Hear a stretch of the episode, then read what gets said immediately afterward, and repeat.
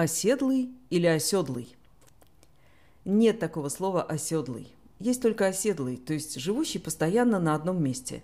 Оседлое население, оседлый образ жизни. Якуты все оседлые и христиане, писал Иван Гончаров в фрегате «Паллада». А была такая, если помните из курса истории, черта оседлости. В Российской империи так называли границу территории, за пределами которой евреям жить запрещалось. И это продолжалось до 1917 года. Исключения в разное время делали для разных категорий – купцов первой гильдии, людей с высшим образованием, отслуживших рекрутов.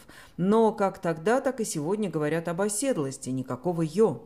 Откуда берется путаница, вполне, впрочем, можно объяснить. Есть ведь глаголы «оседлать», «оседлывать». Если кого-то, скорее всего, лошадь оседлали, то она будет оседланная. Вот здесь как раз «ё». Но оседланный и оседлый, согласитесь, разные вещи.